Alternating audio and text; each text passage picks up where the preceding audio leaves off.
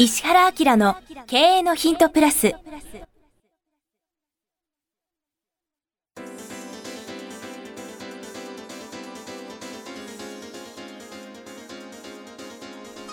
ポッドキャスト石原明の経営のヒントプラスは勝てるビジネスモデルや売れる仕組みの作り方経営者や起業家が持っておくべき能力とその磨き方リーダーの育成や強い組織の作り方などについて経営コンサルタントの石原明がリスナーの皆様からのご質問に直接お答えする形でお伝えしていく番組です企業を継続発展させるためのノウハウを提供する日本経営教育研究所株式会社がお届けいたしますえー皆さん、こんにちは。キクタスの早川洋平です。えーポッドキャスト、石原明の経営のヒントプラス。今日は第34回目です。石原さんよろしくお願いします。はい。よろしくお願いします。はい。今日はですね、30代の方から、えー経営者の方から、えーお便りいただいています。ズバリ、えー流行のフリー、かっこ無料の、えー適用できる凝縮用体、適用方法について、石原先生の考え方を教えてください。はい。この本売れたよね。そうですね、フリー。うはいーん、なるほど、と思って、まあ、ある種感心してね、読みましたけどはね。これどどうだった？早川いや君。私も、まさにこのポッドキャスト自体のビジネスをやっているのあで、あ、そうだよね。やっぱり、うん、すごい腑に落ちましたし、あの、監修をされた、あの、小林博人さんという方にも直接取材をしたんで。あらそうはい。いや、すごい、この今日お便りいただいて、え、何やってる人？インフォバンっていう会社の CEO をやってる方で、うんえっ、と、もともと、あの、ブログの、まあ、創世期とかから、結構その、メディアコンサルみたいな感じで、その、ブログとかをすごい芸能人が人気出たり仕掛けたりとああ、か、そっかそっか。あの、真鍋かおりさんのブログとかも、あそうなんだ。で、まあ、非常にその、面白い人だったら会ってみたいね。はい。ぜひ、ちょっと対談とかしたら面あ白い、はいはい。どうぞどうぞ。はいはい。いろんな人はがい、この本僕に持ってきて、先生これいいですよね、とかっていうのが、まあ流行ると大体そうじゃないですか。あと、うちの事務所ってもう面白くて、なんかもうね、本が毎月届くんですよ。そうですね。石原図書館になってますね。もうあの、30冊とか50冊、新刊が届くような、なんか、どうも、こっちで考えた仕組みじゃないけど、勝手に仕組みができちゃってるんですよね。で、それはもうメールマガジンとかさ、いろんなとこで僕が言うと、売れちゃうでしょ？で、前もそうで、あの、ある本を、あの、メールマガジンに出すたんびに、アマゾンでランキングがガーッと上がるんですよ。その本なんか昔の本なんで、ーはい。先生また何かやりましたか？みたいな ことよく言われたりとかすると楽なんですね。で、この本も3人ぐらいが送ってきたかな。先生この本いいっすよとか言って送ってくるんで、どうどうしようかと思うんですけど、あの、ただここれね、何でもタダにすればいいって思っちゃう人がすごく多いんですけど、タダにして、あの、効果があるのは、価値があるものだけなんですよね。うん。安かろう悪かろうじゃない。そうそうそうそうそう。それから、うーんと、商品の値段を下げて数が売れるかどうかっていうのも、実はそのもの自体の価値がはい。かなり高いものをタダにするんで、そこに爆発的な効果があるっていうさ。だからその爆発的な効果を生むっていうことがキーなんですね。うん。で、それには、え、これタダでっていうそのはい驚きとか、それがないと、なかなかマーケティング的にはうまくいかないでしょうね。うん。だからよよくこれ読んで、そうかって。うちにあるものを大すないんだって言って、もともと売れてないものをタダにしても、全くダメでしたとか、あの、せっかくある商品を、あの、値引きしたんだけど、個数全然売れませんでしたとか、利益へ減らしてたから、そうそうそう。うん。そんなんだったらね、その個数しか売れないんだったら、値段、値段を2倍から3倍にした方がいい。ああ、おっしゃってますよね。うん。で、多分個数変わんないはずはい。うん。だから上げても下げても個数変わんないんだったら上げた方がいいよね。っていう風な感じなんで、そのマーケティングを設計するときに、あの、そこですよね。え、これただにするのっていうインパクトを見つけた方がいいよねっていうんですね。そうですあの、実際、私もその、まあ、フリーも読んで、えー監修の方にもお話聞いて、やっぱりその、フリーっていうのも必ず今石原さんおっしゃったように成功するわけじゃなくて、うんやっぱりその、ただありきみたいにやっちゃうと絶対失敗するかなと思っていて、そうそうそう。何のためにただにするのか。で、うん。あの、面白いのがその、まあ、フリーミアムっていうのも本にも書かれて皆さん読まれてると思うんですけども、無料のものと、まあ、そ、それはそこそこいいものなんだけど、結局そこでいいものでや、より深くサービスを受けたいと思ったら有料版があるとか、うんそういうまあうんうん2段階のものだったうんり、。うん。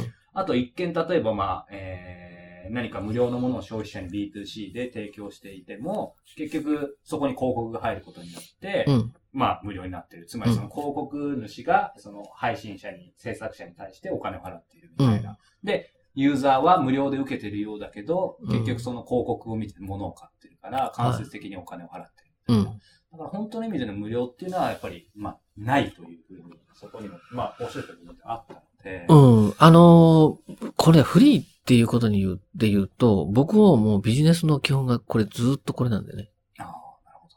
ああ、メルマガとかも。そうそう、情報の先だ出しっていうのが基本的にそうじゃん。で、今、早川が言った、本当にただでやってるとか、限りなく、あの、えーっと、近いのは僕のやり方。ああそうそうですね。私も今お話ししようと思いました。もう一つそうですね。うん。その自分の、まあ、信頼とか、ブランドもそうですし、その情報を先にきちんと全部出してそうそうそうそうそのためのツールね。そうそうそう。で、あの、うんと、もちろんそれは僕のビジネスがコンサルタントの仕事でしょ？で、コンサルタントの仕事って基本的にはその労働集約型っていうか、受けたら、それやらなくちゃいけないじゃん。で、キャパが決まってるよね。そうですね。ってことは、そのキャパ以上にお客さんが来てもしょうがないから、はいあの、その余った分は、ゆっくりゆっくり、その、時間かけて、顧客が想像されればいいと思ってるんで、どっちかっていうと、それよりも、貢献の方が大きいはずなんですよ。だから、よくその、メールマガジンとかも有料にしたらいいとかね、こういうポッドキャストもなんで有料にしない、えしないんですかって、そしたら儲かりますよって言ったりするんですけど、役割とはね、して考えてるのは、社会良くしたいとかね、毎日思ってるんで、ずーっとその情報を出してますから、変な意図的なガチガチマーケティングを僕はしないんですよ。そうん。まあ、ゆるく、その、はい。ただマーケティングをしてますけど、あの、それ結構理解してもらったらいいですよね。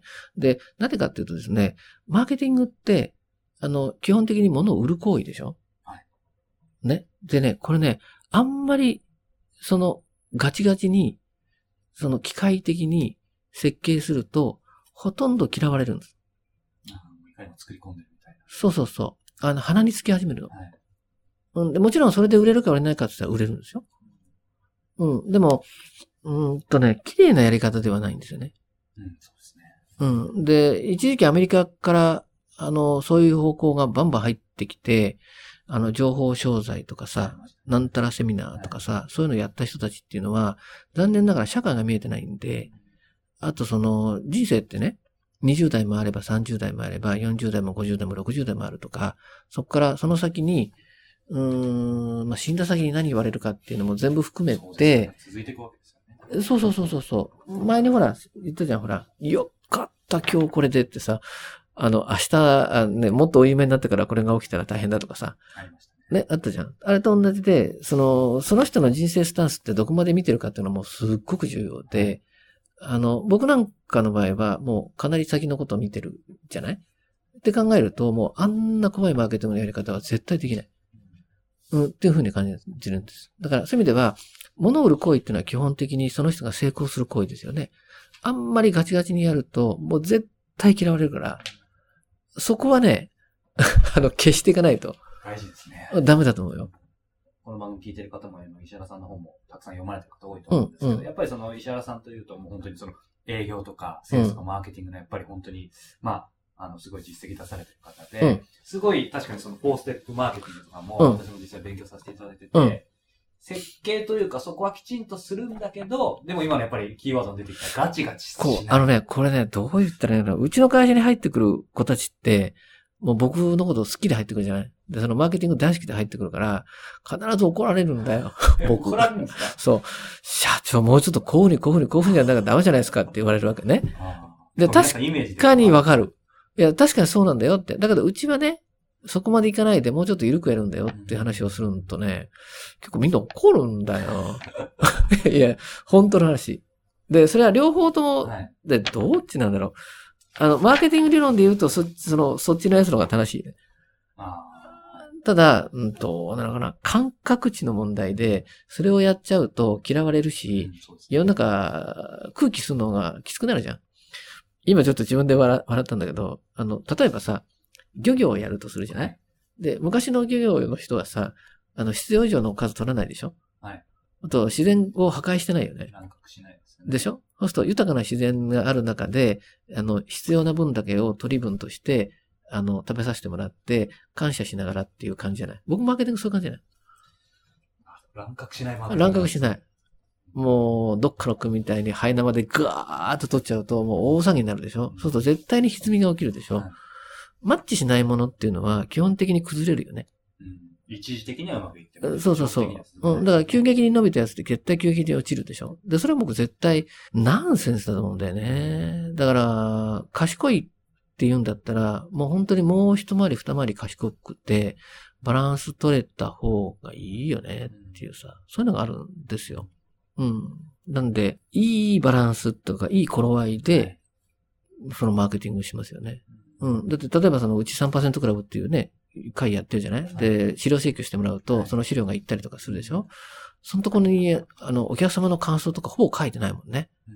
お客さんの声とかね。ああ。と、うちはコンサルの会社だから、あの、サイトのの中でも、じ実績とか事例ってあるじゃない？で、実績事例出すのってセオリーでしょ？はい。マーケティングから言うと。で、うちはもう、コンサルなんで、基本的には個人情報の問題ともあるじゃない？だから、あの、守秘義務とかしてるから、こんな会社、こんな会社でまず出さないじゃないでそれはもう礼儀だと思ってるしっていうふうに考えたら、あの、一般のそのマーケティングの考え方とはさ、激しく違うでしょうんそうですね。うん。で、そのゆるさが、実は、価値っていうか、ブランドだって思ってるから、もうごめん、そんなきつくしないでくれって言って謝ったりしたから、おめえのが正しいんだけどっていう感じで、こう、押したり引いたりとか、するときあるんだけど。そこら辺あんまり今までは私もあの、石田さんの本ではそこまで読み取れてなかったそうだうちの専務はね、はい完璧にわかってる。あ、そうなんですか。うん。だから話し合いもすごく楽なんだけど、やっぱり、その、長いこと一緒に仕事やってるからね。でも、そこがわかるようになってこないと、どうなんだろうね。鬱陶しいよね。気持ちわかるけど熱いよ、みたいな感じ。あでもすごい、そっか、今、うん理解しました。乱獲しないマーケティングです。そうそうそうそう。今日その、特に最初のところで、まあ、フリーについて話が上がってきて、話があちこち行っちゃいましたねはい。共通する部分ももちろんあるとは思うすけ、どあれ、ごめんごめん。あとね、はいそうそう、変な方言っちゃったけど、これフリーってね、データベースマーケティング分かってないとアウトだからね。データベースマーケティング。そうそう。もうとにかくデータベース、要するに顧客情報をはいどんだけ取ってるかっていうか価値じゃん。あそうでフリーって何かって言ったら、アドレスなはりい、住所なりを大量に取るための手段なんで、で、その取った、あのの、まあ、そのデータベースね、顧客情報に対して何をしていくかってことが価値だって分かってないと、単にフリーにして、それでそこから何かを売って、はい。ビジネスをして儲かったっていうと、本当に今日とか明日の商売になっちゃうでしょ、はい。そうじゃなくて、フリーにすることによって集めたその顧客情報なりが資産。って考えて、そこをどういうふうに持っていくかってことをちゃんと設計しておかないと、インパクトがあるんで、やった時に効果をその、なんつうかね、あの、小さいものにしちゃうから、その辺考えた方がいいでしょうね。うんだからやっぱり、何でもタダにするのは簡単かもしれないですけど、やっぱり必要以上に慎重にやっぱり考えて、そうそうそうそう。で、これ、れからはですね、えっと、マーケットがどの業界も小さくなってくるでしょ小さくなってくると何が重要かっていうと、物作れる人よりも顧客の情報を持ってる人が重要になるんですよ。例えば何かの個人情報もあるしね、はい何かをキーにした顧客を1万人とか持ってきちゃったらもうすごいでしょ。そこの会社の言うことを聞くしかないとかみたいなことになるから、だから顧客情報を持ってる会社を中心にビジネスが回るんですよ。ね。例えば僕のコンサルしてる会社でもね、そのあるマーケットに対するその顧客情報を何万件って持ってる会社があるんですよ。もうやり放題だもんね。そうですよね。要するに何万件の情報の顧客に対して情報を送れますよって言ったら、この会社もこの会社もこの会社もこの会社も全部捕まえてこれて、コムにできるわけじゃん。だからそういう風な感じでこのインパクトのあるフリーを上手に使うと、すっごく面白いんで、そうですね。うん。そういう意味では、まあそうした設計は最初にやっといたわけですね、きちんと。そうそうそうそうそうそう。うん。うん。なるほど。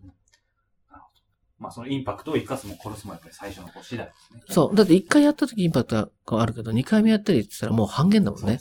三回目やったらもうアウトじゃんか。ですよね。なんたらキャンペーンだってあっという間に終わるでしょってことはそうそうそう。だから頭使わないで一発目でやって、実はすっごい儲かるはずだったのに、あの、あららっていう結果ってあるでしょ？だから、それ重要なんだけどね。あそうですね。そ、それ逆に何も考えずにやって2回目、3回目ダメで、普通に同じサービスをもともと有料でやったら有料に戻すと、今度それも全く売れなくなっちゃう。ね。僕、実は、なんかのキャンペーンって、一回やって二度とやらないよ。あ、キャンペーンとかっていうのは。そうそう。僕、アマゾンのほら、はい。あの、うん、やったんですよ。で、あれからみんながアマゾンキャンペーンダーってやるようになったけど、あの、営業マン断ることごめんなさいね。うん、やった時も、一回しか価値がないって分かってたから、二回目、三回目する気にならないし。確かに今もうお腹いっぱいな感じですよね。ででしょ？でですよね。なんで、それはもう狙って、タイミング見て、必ず効果があるっていう時にバーンってやって、一回だったら目立たないでしょ？そうですね。嫌われないよね。まあ嫌われない理論ねでも意味わかんないでスルーされてないいじゃない。そこでリストをガーンと取っちゃって、そ、そこにゆっくりゆっくりこう価値を発生するみたいなことがあればいいので、うん、なるほど。そうですね。そのまあデータベースがやっぱり大事だっていうこと。うんま。あ、それをもとにきちんと設計してそうどうすればそうです。ね。うんあともう一個言っていいですか、はいあのね、フリーで僕はすごく思ったのはね、この本の作り方はすっごい勉強になるから。あ、フリー自体もそうですね。作り方。これ本当に勉強になる。で、これにすごく似てたのが80、20の法則ってあったじゃん。はい。あれもすごい似てるよね。あで、外人ってこの手の本の作り方って結構分かってて、当たり前に前、当たり前にあることでしょ、これって。その中の一つの事象にだけをこう横串入れて、はいそこをタイトルにして作るとこうなるのね。だみんな知ってるし分かってるじゃん。はい。だけど、みんな知ってるし分かってるけど、その周りには分かってない大量の人がいるんですよ。わかります？で、早川くんなんかこれ見て、あ、なんだ、フリーな当たり前じゃんって思ったでしょ？ですよね。でも、コアで何かが影響するものって、分かってる人の周りにそれ気づいたら、動く圧倒的な多数がいるんですよ。うん。で、そういう意味では、もしドラなんかもそういうふうにこう、当たってますけど、こういう企画本なんだよね。で、こういう企画すれば、あやっぱ売れるんだなっていうのは、あの、僕はこれすごく思った。そうですよね。うん。本もマーケティングですもんね。そうそう。ももちろん僕がこのレレベルの本を書く形では僕の場所がないので、あの、出しませんけどね。はいあのーこのやり方はありますよ。うん。だから、ぜひ、なんか、早川くんとか。このバランスでやったら結構いけるぜっていうのを、ちょっと視野に入れるとはい。いいかもしれないね。はい。はい。ありがとうございます。はい、ありがとうございます。えーまた次回もよろしくお願いしはます。い、よろしくお願いします。今日のポッドキャストはいかがでしたか？番組では石原明への質問をお待ちしております。ウェブサイト石原明 .com にあるフォームからお申し込みください。URL は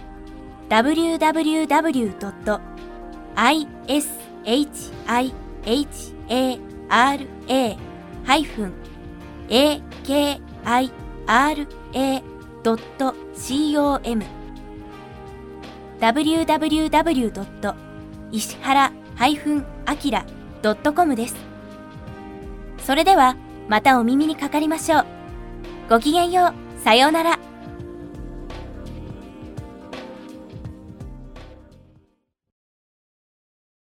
この番組は提供。日本経営教育研究所株式会社。プロデュース。キクタス早川洋平。制作協力。若菜はじめ。ナレーション。岩山千尋によりお送りいたしました。